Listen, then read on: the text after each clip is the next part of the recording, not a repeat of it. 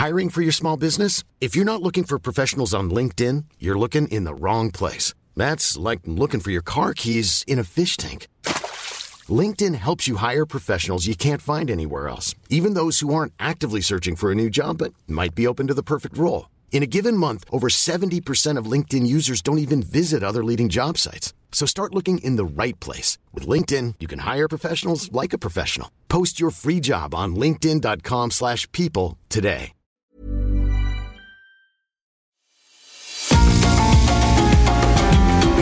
GastroLab es un lugar donde cabemos todos. Aquí encontramos historia, recetas, producto, materia prima, vinos y un sinfín de cosas que a todos interesa. Ya que con cocina y vino se aprende en el camino. Déjate llevar por el chef Israel Arechiga a un mundo delicioso que da como resultado GastroLab.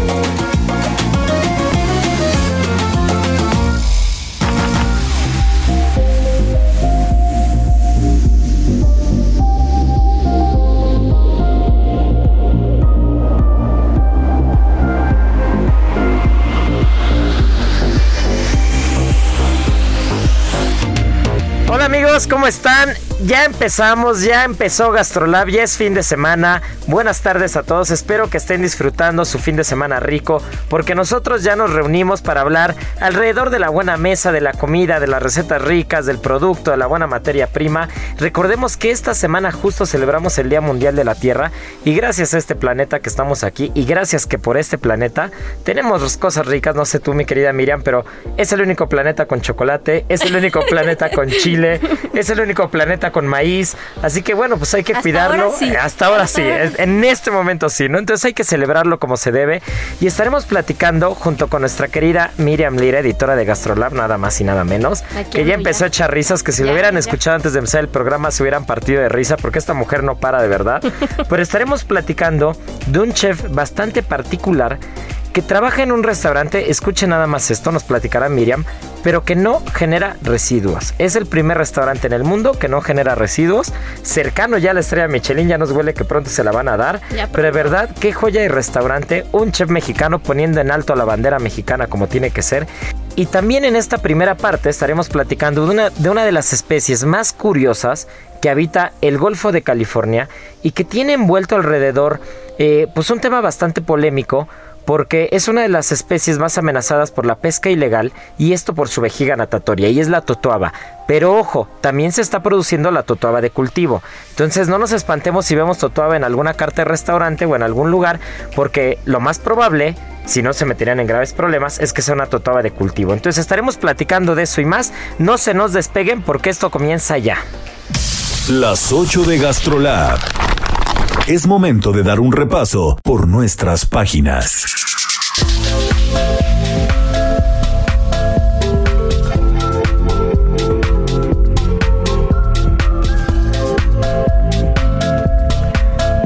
Pues mi querida Miriam Lira, a ver, cuéntanos un poquito, Miri, ¿quién es Jair Franco y qué es Frea? Híjole, Israel es un temazo, porque ya sabes que a nosotros nos encanta platicar de nuevos talentos, de nuevas personalidades alrededor del mundo. Y Jair Franco es un chef que la verdad es que cuando conocí su historia y de todo lo que hace en este restaurante allá en Berlín, en Alemania, me quedé con el ojo cuadrado. Porque en primer lugar es un restaurante completamente vegano y en segundo lugar es el primer restaurante alrededor del mundo que busca o que trata de no generar ningún tipo de residuo. Imagínate el trabajal que tiene que tener todo un equipo de cocina para mantener un restaurante con altos niveles de calidad y no generar ningún tipo de residuo o de, pues sí, basura, ni ningún desperdicio, ni comestible, ni absolutamente nada.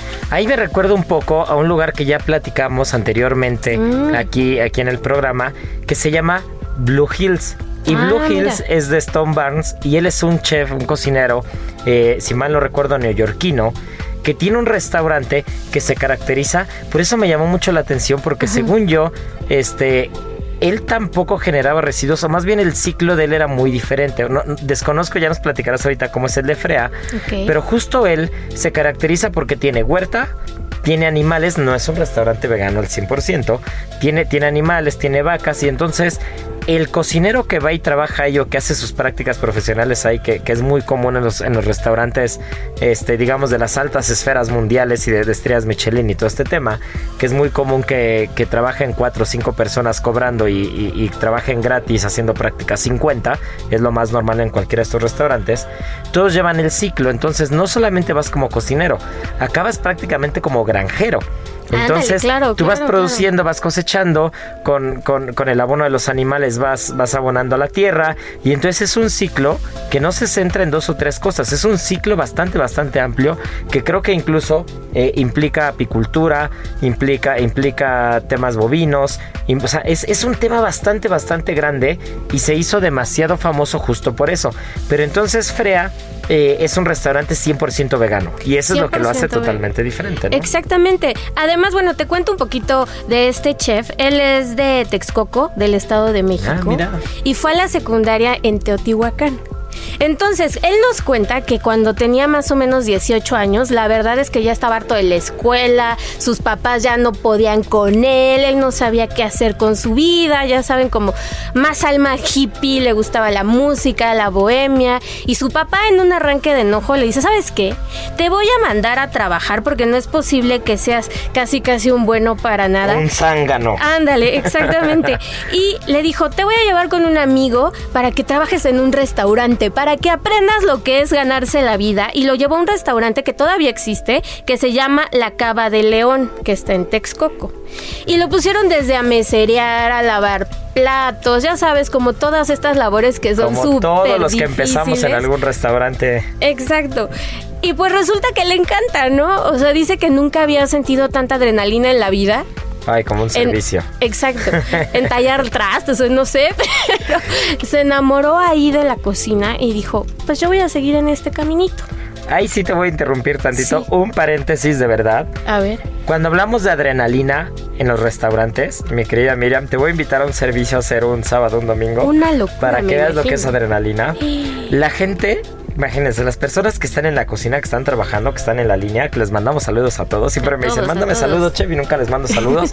pues saludos a toda la banda que se está rifando en el CERU. Que participen en, la rifa. Y en, en la rifa, de la se Están rifando. Sí, no, y si, nos escuchan, ahí sí participan. Pero, pero justo tienes el mise en place, ¿no? Y el mise en place es esta preparación previa para poder empezar a cocinar. Cuando alguien nos escucha y dice, ¿qué demonios dijo que era mise en place? Bueno, mise en place es una palabra francesa. Y para que tú empieces a hacer una receta, ¿no? Que hace rato te estabas echando tus recetas en dos pasos. Ah, sí, ahorita se las voy a decir porque están tu bien receta de agua de limón. ¿Cuál sería el mise en place para tu receta de agua de limón?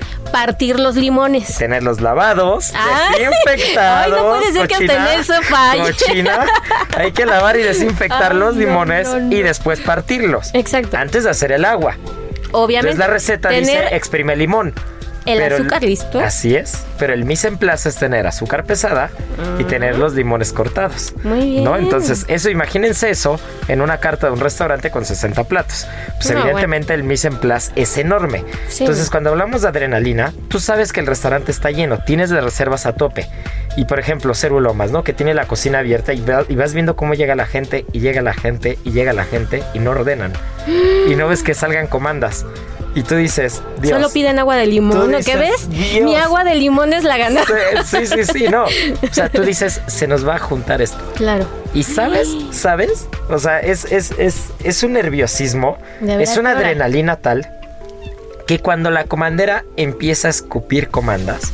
o sea, yo recuerdo el fin de semana pasado, justo el domingo pasado, estuvimos así, pero, pero súper bien de gente y todas las reservas no nos canceló ni una. Todas llegaron porque es normal que haya no shows ahí, que gente que reserva y no llega, que, es muy común. No hagan eso, por favor, que nos escuche. no, no reserve y no lleguen. Si no van a llegar, avisen que no van a llegar, por favor. Pero bueno, llegaron todas las reservas. Todo el mundo estaba ahí comiendo en el restaurante y todos al mismo tiempo. Llegó un momento en el que yo tenía comandas en la mano, comandas en la comandera, esas que van como clavadas, y ya no había espacio para, para, armar mesas.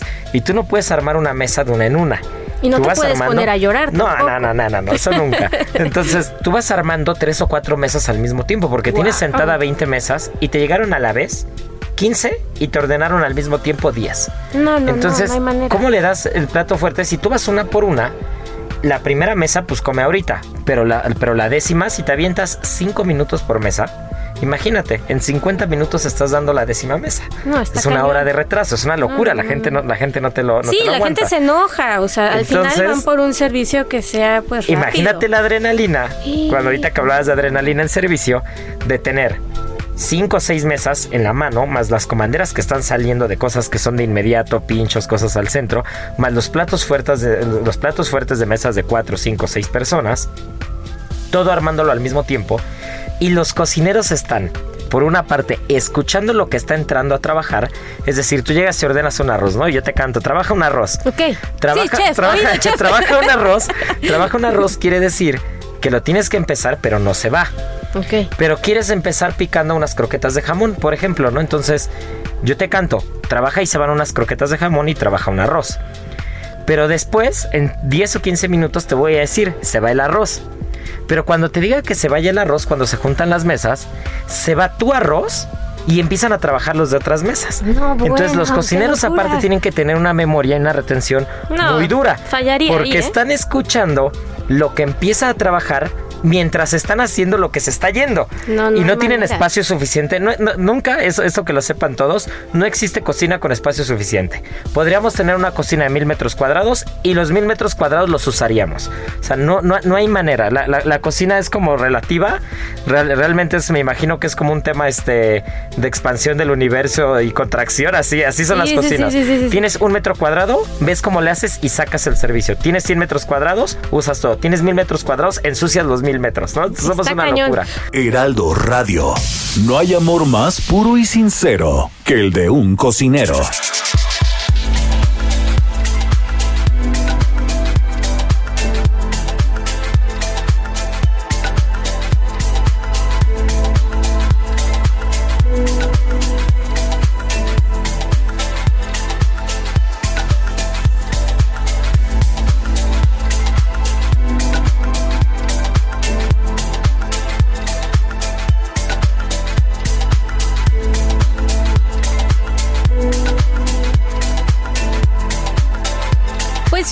Que esa emoción que ahora nos describes con tanta pasión Es la que sentía Yair. es la que sentía Yair. Y ahí empieza su, empieza su historia y pues obviamente un poco más ambicioso, pues empieza a pensar cómo puedo ganar más dinero, cómo puedo crecer más, ampliar mis horizontes y pues un cuate le dice, oye pues fíjate que la Riviera Maya es el paraíso del trabajo gastronómico y tienes que ir allá si quieres empezar como a descubrir nuevas cosas y a probar y a tener nuevas experiencias y tal. Entonces agarró literalmente su mochila, se la puso tras los brazos y pues se lanza a la Riviera Maya y pues ya estando allá, resulta que su contacto pues no era como la gran figura que le esperaba, era más bien un mesero. Entonces, pues su amigo pues no le pudo, ya sabes, pues colocar en ningún hotel, en ningún restaurante y se tardó mucho tiempo en poder llegar como a un resort y pues empezar a posicionarse otra vez desde lavar platos y tal. Va pasando un año y lo suben de puesto, pasa otro año y llega a ser jefe de cocina ahí donde estaba y le dice otro cuate, vete a Playa del Carmen, ahí está creciendo todo muchísimo, se va a Playa del Carmen, empieza a trabajar, le empieza a ir bien y pues dice, no, pues mis, mis, mis ambiciones son muy grandes y ahora me voy a ir de mochilero a Centroamérica. Y ahí va, con la mochila, paseando por todos lados y pues resulta que conoce a una alemana. Y entonces ahí El amor, empieza. el amor. Sí, sí, sí. Ahí empieza pues toda esta historia, ¿no? De el chef mexicano que llega hasta Alemania.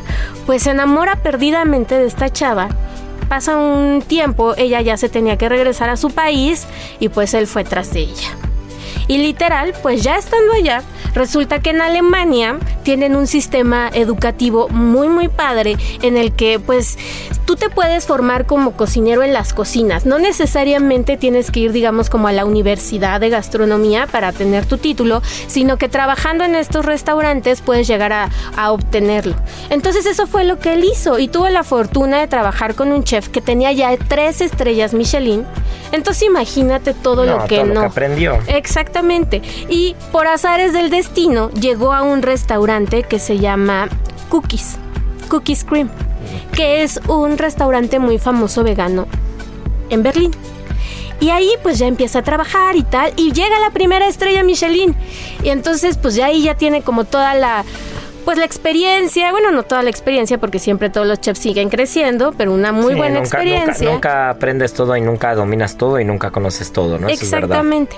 y pues llega la oportunidad unos años después de entrar a Frea, este restaurante que se abría ante los ojos de toda la escena gastronómica en Berlín como pues un paraíso, ¿no? O sea, en el que para los veganos. Exacto. Ven a comer Porque para mí un restaurante que no tiene un buen corte de carne, un buen pescado, un buen marisco, no, es el paraíso. Ay, Isra, cortas muy mal la historia del paraíso ideal.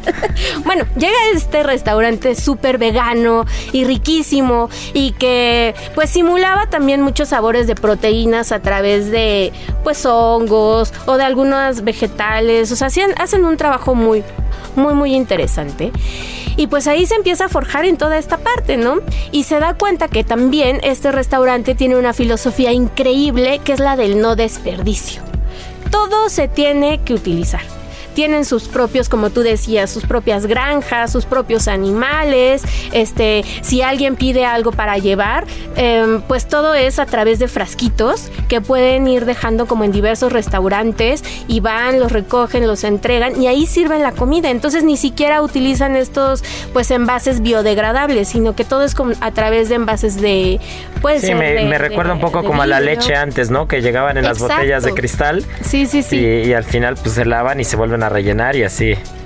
Sí, justo. Y entonces, pues ya empieza como a enamorarse como de toda esta, pues, práctica completamente sustentable y empieza a crecer en este restaurante hasta convertirse en su chef ejecutivo.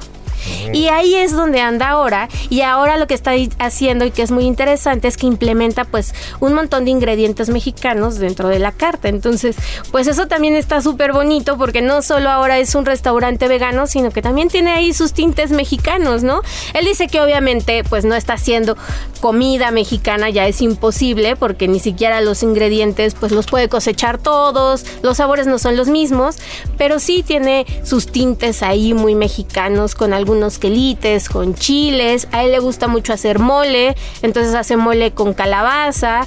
Entonces ahí anda este cuate dando de qué hablar en Berlín y próximamente lo vamos a ver abriendo un nuevo proyecto que sí es completamente de inspiración mexicana y que se llama El Ah, mira. Sí, allá en Berlín. En Berlín. Sí, ya él ya echó raíz allá. O sea, y está bien, porque también, pues, tener a muy buenos representantes mexicanos alrededor del mundo y súper chavitos nos beneficia muchísimo, muchísimo. Sí, yo creo que eso es importante porque eh, no, no sé a cuántos de ustedes les ha pasado, pero que, que vas a otro país y lo que y lo que venden o lo que se, se, le llama cocina mexicana es todo menos cocina mexicana. Exacto, o el famosísimo Tex-Mex, ¿no? Sí, sí, que los burritos, los nachos, esto, el otro, pero pero realmente cocina mexicana tradicional como tiene que ser, es muy complicado encontrarla afuera, ¿no? Exacto, imagínate que el primer restaurante en el que él trabajó allá en, en Alemania se, llama, se llamaba La Cucaracha.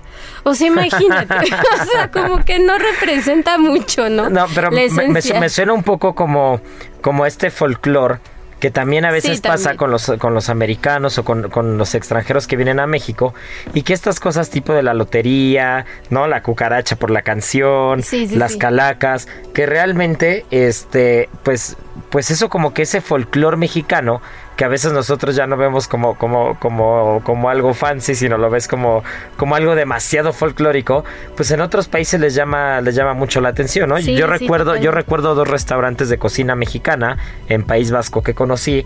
Uno era la Chinampa, que creo que ya cerró, y el otro era la Calaca, ¿no? Y, así era. el típico. El típico, ¿no? La Chinampa, la Calaca, y al final te servían todo menos, menos cocina mexicana de verdad. Pero ahorita que hablabas justo de Frea y de lo que está haciendo justo Yair ahí, pues la cocina mexicana, en cuanto a vegetales se refiere, es bastante rica. O sea, es, es, es una de las cocinas que mejor se adaptan al tema de la cocina vegetariana, la cocina vegana. O sea, realmente, pues, ¿cuál es la trinidad de la, de la gastronomía mexicana, no? La milpa, ¿no? Entonces tienes la milpa, tienes el maíz, tienes el frijol, tienes el tomate, tienes la calabaza, tienes el chile. O sea, son como diferentes trinidades ahí, ¿no? Que vamos, sí, sí, sí, sí que vamos a ir encontrando tan solo el mole, ¿no? la, base del mole como tal, hablando de los frutos secos, de las semillas, de las especias, de los chiles, que el otro día en un programa que hicimos en Gastrolab, yo no me, yo, no sabía esos datos porque pues no, no, no hago cocina mexicana eh, como tal en los restaurantes. Sí, sí la rozo un poquitín, pues al final es mi cocina materna, pero, eh, pero no me dedico a hacer cocina mexicana, ¿no? Y Jorge Vallejo me, me platicaba, sacó unos chiles secos y te decía, a ver, estos chiles son chinos. Chiles secos, ¿eh? Imagínate. Jorge Vallejo, oh, que pues Quintonil es junto con Puyol los restaurantes más reconocidos de México, ¿no? Sí, sí, sí. Y, y, para, y para mí, Jorge Vallejo y Quintonil pues, es un lugarzazo hablando de cocina mexicana, ¿no? Claro. Y es de los que parten el bacalao, de los que, de los que mandan en, la cocina mexicana, ¿no? Tienen que ir conocerlo. Y Jorge, y Jorge me decía es que mira, te das cuenta de la siguiente manera. Hay algo llamado chiles de sol. Y los chiles de sol son chiles que no están horneados ni deshidratados al horno, están secados al sol. Y las semillas de esos chiles secos, secados al sol como tienen que ser, son amarillos, amarillos, amarillos, como si fueran semillas color del sol. Entonces son chiles de sol por el color de las semillas y porque se secan al sol.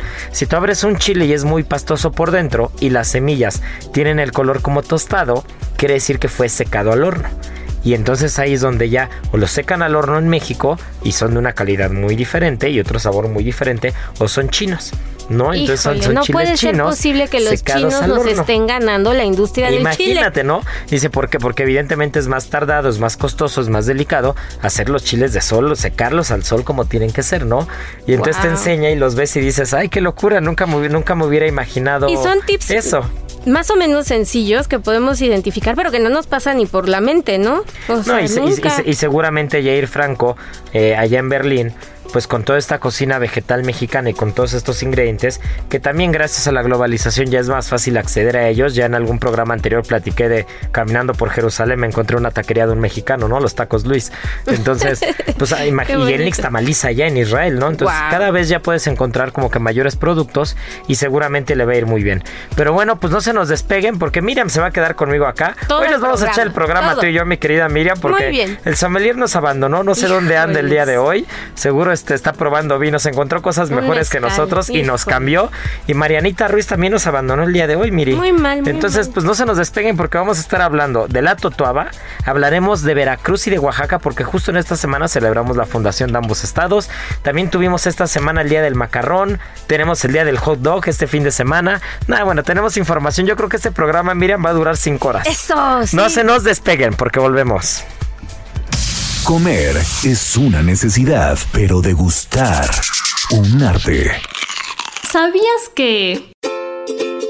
Para recargar a tu cuerpo de energía y evitar las grasas poco saludables, la mantequilla de maní es una gran opción. Sus lípidos monoinsaturados te ayudarán a mantener un corazón saludable, especialmente si la acompañas de chocolate amargo. Aprende cómo preparar este nutritivo snack con el toque dulce de la vainilla y miel de maple a través de las redes sociales de Gastrolab en Adicción Saludable, porque la comida rica no tiene que ser aburrida.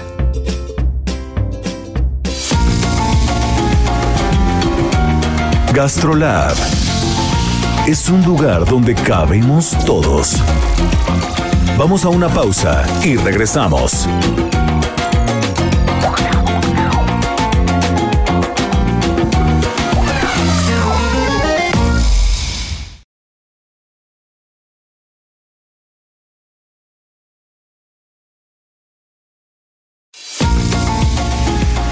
Astrolab, estamos de regreso.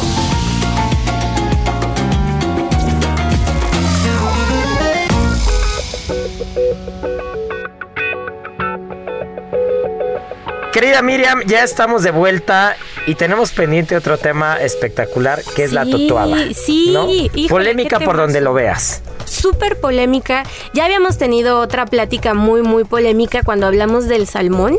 Y esta va como más o menos en ese mismo sentido. Pero más Porque es delicada. Es, más Porque delicada. nos estamos acabando Sí. una especie. Sí, está A diferencia cañón. del salmón que, que aventaron del norte al sur e hicieron un desastre ecológico. Así es. Pero aquí se está extinguiendo. Y es que fíjense que todo lo que tiene que ver alrededor de la totoaba, toda su captura, toda su pesca, está íntimamente relacionado con las redes y que atrapan a una de las especies oriundas del Golfo de California, del Mar del Cortés, del Mar de Cortés, y que es la vaquita marina. También otra ahí- especie que nos estamos cargando. De ahí viene todo el problema con la totoaba, ¿no? O sea, esta pesca ilegal que se ha dado, pues en gran parte porque pues su vejiga natatoria o el buche es este pagado en países orientales en más de 10 mil, 15 mil, 20 mil dólares y todo porque está asociado como pues con algunas propiedades Con propiedades medicinales, medicinales y sexuales. O sea, los, chinos este, a veces Sí, tienen cosas cañón. muy extrañas en la cabeza. Pero ahorita que hablabas de la vejiga natatoria, uno de los datos curiosos es que también se le conoce como roncador o tambores Ah, a mira, esa especie, a ese pescado, justo porque la vejiga natatoria también tiene la habilidad de producir sonidos. Wow, Mira, mira, qué ese es un dato muy Eso no me lo sabía. Pero sí es muy, es muy delicado porque además, o sea, todo lo que ha crecido alrededor de la pesca ilegal se ha convertido realmente en todo un mundo de corrupción, en todo un mundo pues de incluso hablan de cárteles de la totuaba porque pues los pescadores tienen que hacer un montón de maniobras para escaparse de la marina mexicana de algunos activistas incluso internacionales que han llegado al mar de Cortés a tratar de proteger esta especie y que no lancen redes al mar y para que no vayan a capturar vaquitas marinas sobre todo, tortugas, leones marinos y pues ahí empieza todo el problema alrededor de esta especie, de este pez que es muy rico, lo que decías al principio del programa es muy sabroso y Pero- sí pero hablando- está hablando justo del de cultivo. de cultivo, pero sí es muy delicado el hecho de que pues vayan y abiertamente pues estén buscando esta especie solamente por esas propiedades que ni siquiera están garantizadas. Sí, no están No, como el cuerno, sabe como el si cuerno sí del rinoceronte y una, una serie de locuras que es increíble, ¿no? Sí, imagínate que ya hasta la totoaba le llaman la cocaína del mar, por los altos índices que alcanza en cuanto a la venta. Entonces, Al tráfico está cañoncísimo todo lo que hay alrededor de ella. El lugar en donde más se pesca es San Felipe de Me- en Mexicali, en Baja California, y en Santa Clara, en Sonora. Ahí es donde salen los este pues pescadores ilegales en En las pangas, en las, en las lanchas. pangas, en se me fue el nombre, en las pangas, y pues se alejan lo más que pueden hacia el mar de Cortés, y ahí empiezan a soltar redes, arbitrariamente, ¿no? Para ver qué es lo que caen, es un pez muy grande, entonces, este, pues se van, regresan dos o tres días después, y pues resulta que ya tienen pues a una totoaba o a dos si tienen mucha suerte, y pues ya con eso hicieron su agosto, porque te digo que puede llegar a costar esta parte del buche, que, que es como muy, muy este pues querido por, por los países orientales y venderlo hasta en 50 mil, 60 mil dólares y todo lo demás lo desechan y pues está haciendo también como un grave problema para el mar de Cortés porque pues todo el ecosistema y demás se está viendo afectado enormemente. Otro de los datos curiosos es que justo decías que es una especie muy grande y uno de los datos es que es uno de los peces más longevos que hay. Viven Ah, mira, desde 25 hasta 50 años.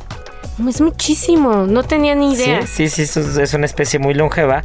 Pues imagínense, o sea, en cuánto tiempo vamos a acabar de, de recuperarla, cuánto tiempo vamos a tardar para poder repoblar nuevamente pues el mar, ¿no?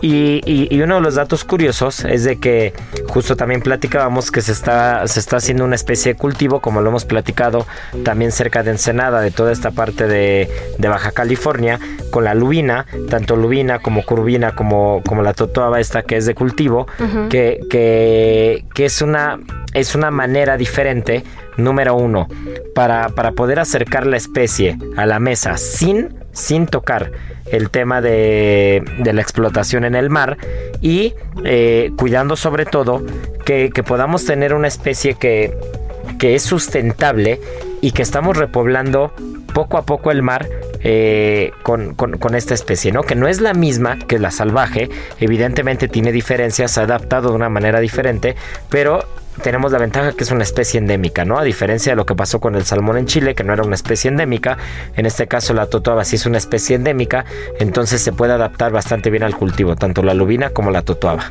Y pues esta onda de tener cultivos en el mar también es muy benéfico, porque imagínate toda todo lo que no se está protegiendo, ¿no? O sea, si se empieza a extinguir alguna de estas especies, llámese la vaquita marina, tortugas, lobos marinos, todo el ecosistema se rompe y empieza ahí el deterioro. O sea, yo no conozco otro mar tan bonito como el mar de Cortés. Ustedes recordarán que ya el célebre marinero Jacques Cousteau lo llamó en alguna ocasión el acuario del mundo. O sea, es un lugar salvajísimo en donde te puedes encontrar desde ballenas hasta peces de colores, hasta lobos marinos. O sea, es inmensamente bello, ¿no? Entonces sí vale la pena que hagamos mucha conciencia alrededor de las especies que nos estamos comiendo y cómo las estamos obteniendo, porque muchas veces se ponen de moda pues algunos peces, ¿no? Y ya los tenemos como muy al alcance en ciertos restaurantes y demás, pero nunca nos fijamos de dónde viene, ni cómo fue pescado, o incluso nos damos el lujo de dejarlo en el plato, ¿no? Como que decimos, ay, no me gustó, bueno, el que sigue, cuando no nos damos cuenta, no nos fijamos, no nos enteramos ni siquiera de que pues todo el proceso para que, llegue a ese plato, pues es enorme, ¿no? Ahorita que hablabas de Jacques Cousteau, me acuerdo mucho que, que tenía un documental bastante, bueno, ha hecho infinidad de documentales, sí, ¿no? Sí, sí, Pero había uno del Mar de Cortés y recientemente apenas vi uno que este, lo vi, escuche nada más esto, por comentarios de tres o cuatro clientes que llegaron al restaurante en la semana y me dijeron, ya no como pulpo, ¿no? Y entonces dije, ¿cómo que? O sea, ¿pero por qué no? Y me dijeron, es que vi lo que vi el documental este Netflix de mi amigo el pulpo. Ay, y es entonces que es hermoso. ¿Ya lo viste? me di la tarea de verlo y, y- y es sorprendente, ¿no? O sea, a veces uno cree que, que las especies del mar eh, no tienen, y lo voy a decir abiertamente como lo veo, ¿no? Y como lo siento, no tienen el mismo valor que un animal más grande que una vaca, que una res, que un cerdo, ¿no? Que de repente ves un corral de cochinitos y este, o ves, ves el camión, el tráiler, ¿no? La carretera con 100 cochinitos ahí, te da tristeza y dices, puta, los van a matar a todos, ¿no? Sí. Pero, pero de repente pues ves una red con 200 pescados y se te hace normal, ¿no? O sea, no tienes, no, no, no es el mismo impacto y no sientes igual de feo si ves una red de pesca con 10 pescados, evidentemente si ves ahí ya un delfín, si ves algo ahí, pues eh, quieres pegar el grito en el cielo, ¿no? imagínate. Pero pues ves una red con guachinangos, con lubinas, con sardinas y se te hace normal, ¿no? Pero pues si vieras un tráiler de vacas muertas, pues sí pegarías el grito en el cielo, ¿no? Sí, y cuando vi es este, este documental y cuando vi todo, o sea, como el pulpo durante un año recono- o sea, Sí, reconoció, reconoció eh, a la persona que fue, pues al, al documentalista, que no recuerdo su nombre, la verdad, pero pues al final era un director de cine, ¿no?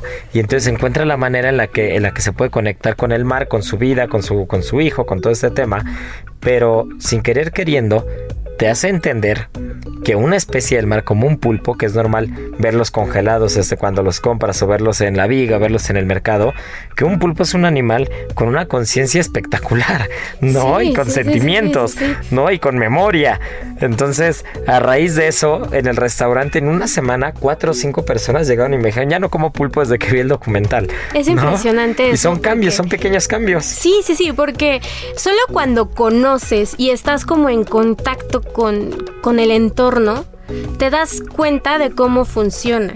Y justo es lo que pasa con la totoaba. O sea, es que tú, como no se habla tanto de ella más allá de pues estas propiedades exuberantes y afrodisíacas que tiene, y eso en Oriente, o sea, no es un tema que sea como tan común acá en México o que se compren estas vejigas en México para esos fines, pues sí, no te das cuenta de todo lo que hay alrededor, ¿no? Que estas grandes redes pues atrapan, por ejemplo, a una vaquita marina, de las cuales solo quedan 15 en todo el Golfo de California, ¿no? Y no existen en otra parte del mundo. Entonces, ¿cómo es posible que nosotros no podamos hacer una conciencia alrededor de eso? Claro, y más en esta semana que celebramos el Día Mundial de la Tierra. Sí, imagínate qué terrible. Y es que empieza a extinguirse una, una, Es una cadena, es un dominó. Es un efecto dominó y va una tras otra. México de mis sabores. Nuestro sabor. Mezcla de historias, culturas, pueblos y civilizaciones. En mi tierra veracruzana solo quiero tomar café, un poquito de azúcar y caña, pa' ponerme a mover los pies, de la penca de una banana, de su verde morena piel, ando toda reenamorada, solo quiero volverte a ver pero bueno, pues pasando a otros temas y hablando de cocina rica, cocina del mar, hablando este de que en el mar la vida es más sabrosa, celebramos también esta semana la fundación de una ciudad. Imagínense nada más y nada menos, ¿hace cuántos años se fundó? Hace 501 años. No, bueno. La fundó Hernán Cortés el 22 de abril de 1519. ¿No? Y Veracruz fue fundado como este enlace entre el viejo mundo y el nuevo mundo. ¿No? Porque al final todos los barcos llegaban, todos los barcos que provenían de Europa, de España particularmente, de Portugal, llegaban a Veracruz. Y Veracruz, ¿cómo no va a tener la gastronomía que tiene mi querida Miriam? Si nada más y nada menos recibía todo el intercambio de materia prima y de producto que, que, llegaba de otros países, ¿no? Imagínense el intercambio cultural. Primero, entre el sureste asiático, entre todo el Medio Oriente y la península ibérica. Después de todo ese intercambio de especias, de productos, de recetas, de materia prima, llegan a América, llegan a México y Veracruz es testigo de todo, ¿no?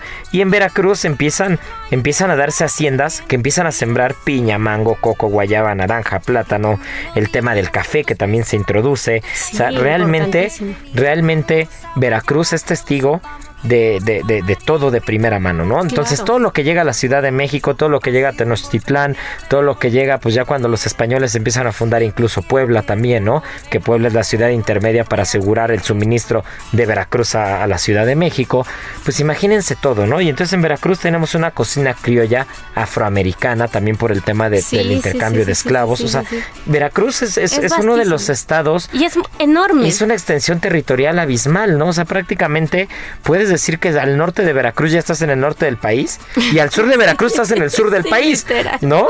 Sí, sí, sí. O sea, quieres ir a Tabasco y pues entras por Coatzacoalcos y entras por ahí y al norte tienes el Tajín y tienes, o sea, tienes la torre, o sea, realmente Veracruz por donde lo veas es, es, es como, como un México en pequeño, ¿no? Sí, totalmente. O sea, la cocina del norte, la cocina del sur, la cocina del centro, la cocina del mar, la cocina criolla, y pues eso celebramos. Y otro de los estados, uno de nuestros favoritos consentidos en la gastronomía mexicana, que tú conoces muy bien, mi querida Miriam. Ay, sí, que adoro Oaxaca de nuestros amores. Y híjole, ¿qué no se puede decir de Oaxaca? Una de las ciudades con, pues también, ¿no? O sea, con mayor cultura, con una historia asombrosa, uno de los lugares en donde el sincrotismo gastronómico y cultural de este país floreció de una manera espectacular. Bueno, gastronómicamente todos los moles pues son los reyes, ¿no?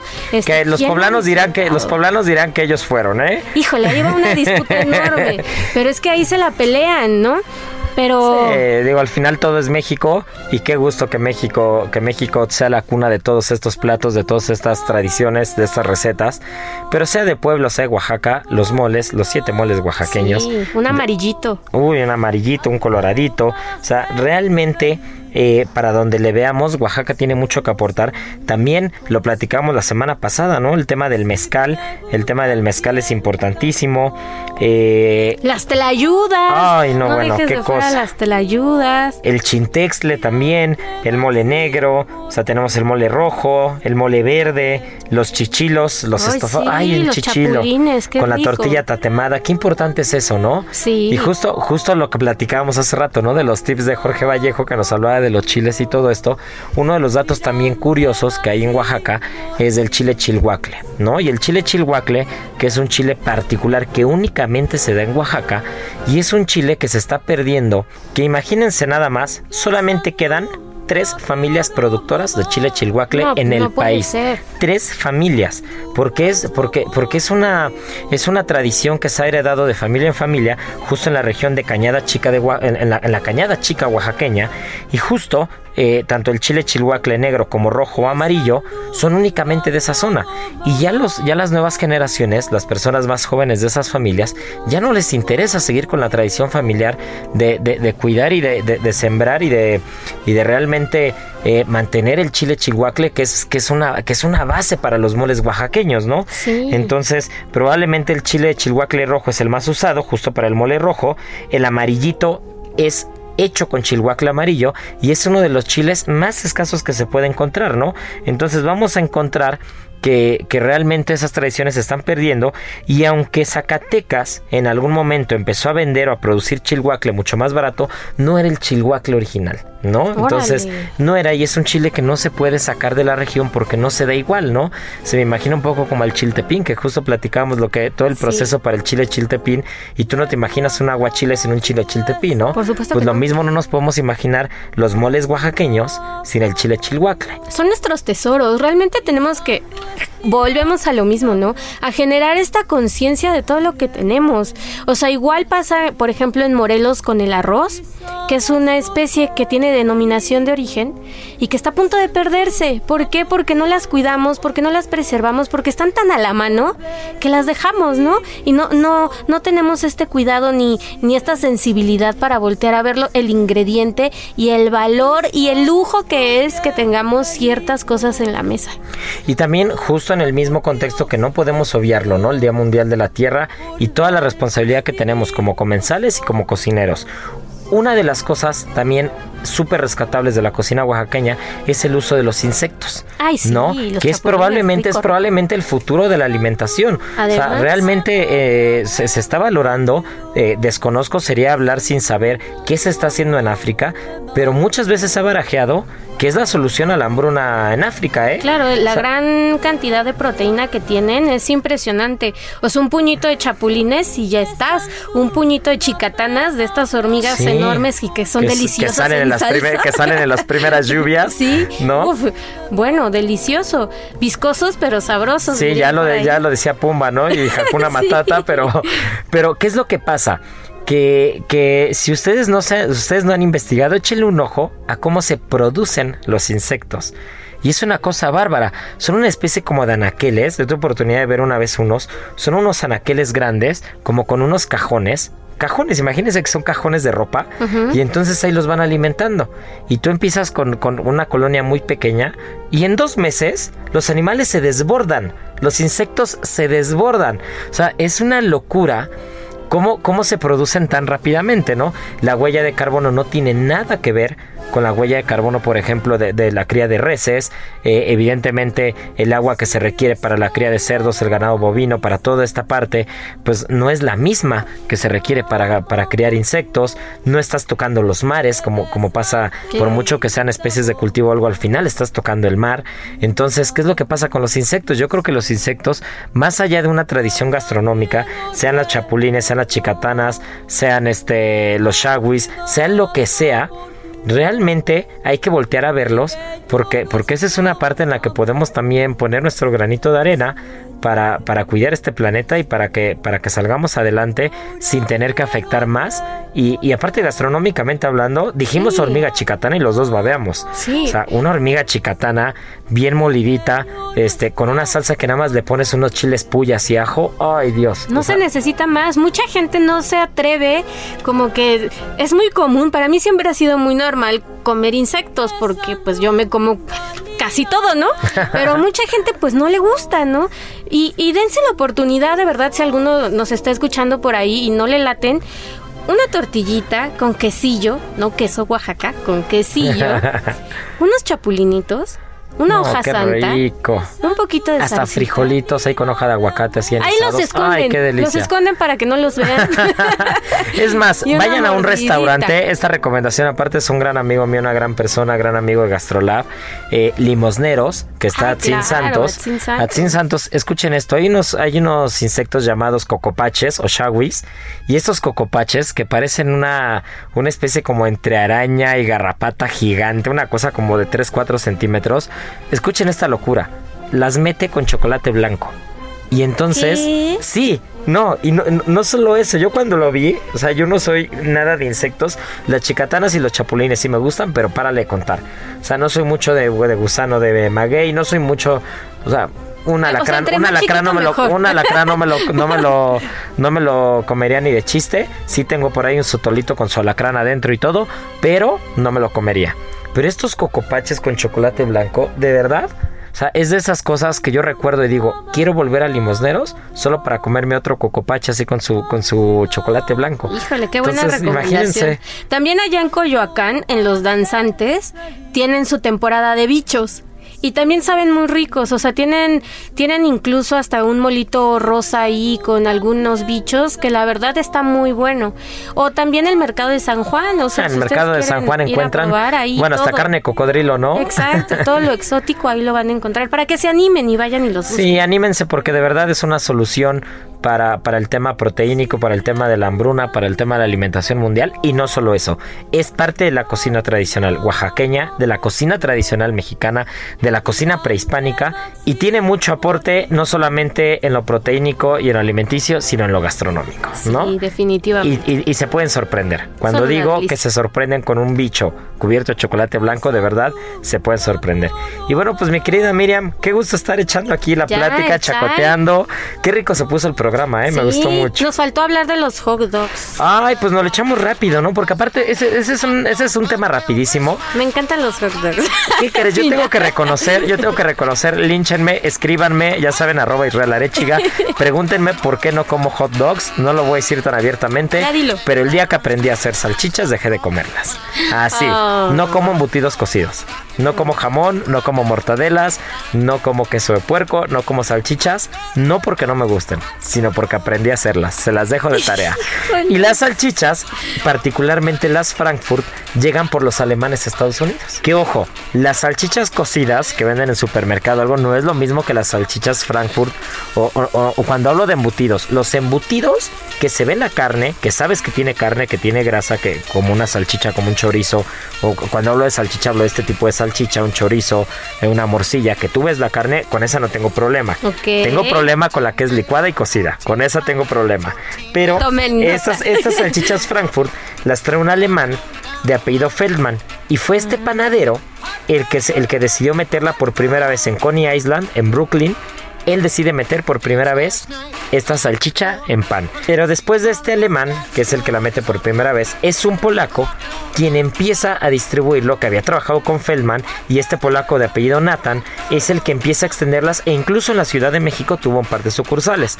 Y el dato curioso de los hot dogs es que un caricaturista de nombre Tad Dorgan fue el primero que en un partido de béisbol ve la salchicha del hot dog como tal y no puede evitar hacer la comparación con un perro salchicha. Ay, y de ahí es de donde surge el nombre de hot dog, ¿no? Porque era como un perro salchicha caliente en un pan, ¿no? Fíjate que yo, el mejor hot dog que me he comido aquí en México fue en San Cristóbal de las Casas, en Chiapas. Raro, pero sí. Recién llegadita. No, pero bueno, el lugar se llama Ham, charcutería, y están deliciosos.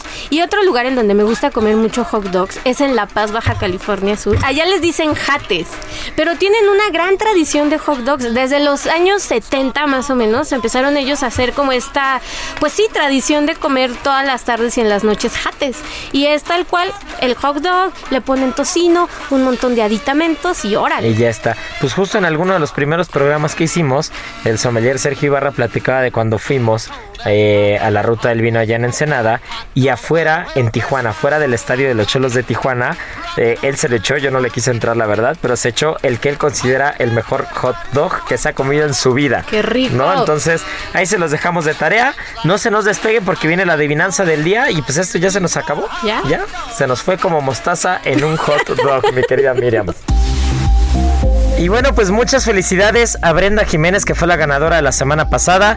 Y la adivinanza de esta semana es facilísima. Ya saben, arroba Israel A-R-E-T-X-I-G-A en Instagram, arroba Israel Arechiga. Díganme tres de los siete moles oaxaqueños. Y con eso tenemos. Ya saben, muchas gracias por escucharnos. Y como siempre decimos, y más hablando del molito el día de hoy, Sí. tripa vacía, corazón, sin, alegría. Aquí concluye otra emisión más de GastroLab, el lugar donde cabemos todos. Esta es una producción de Heraldo Media Group.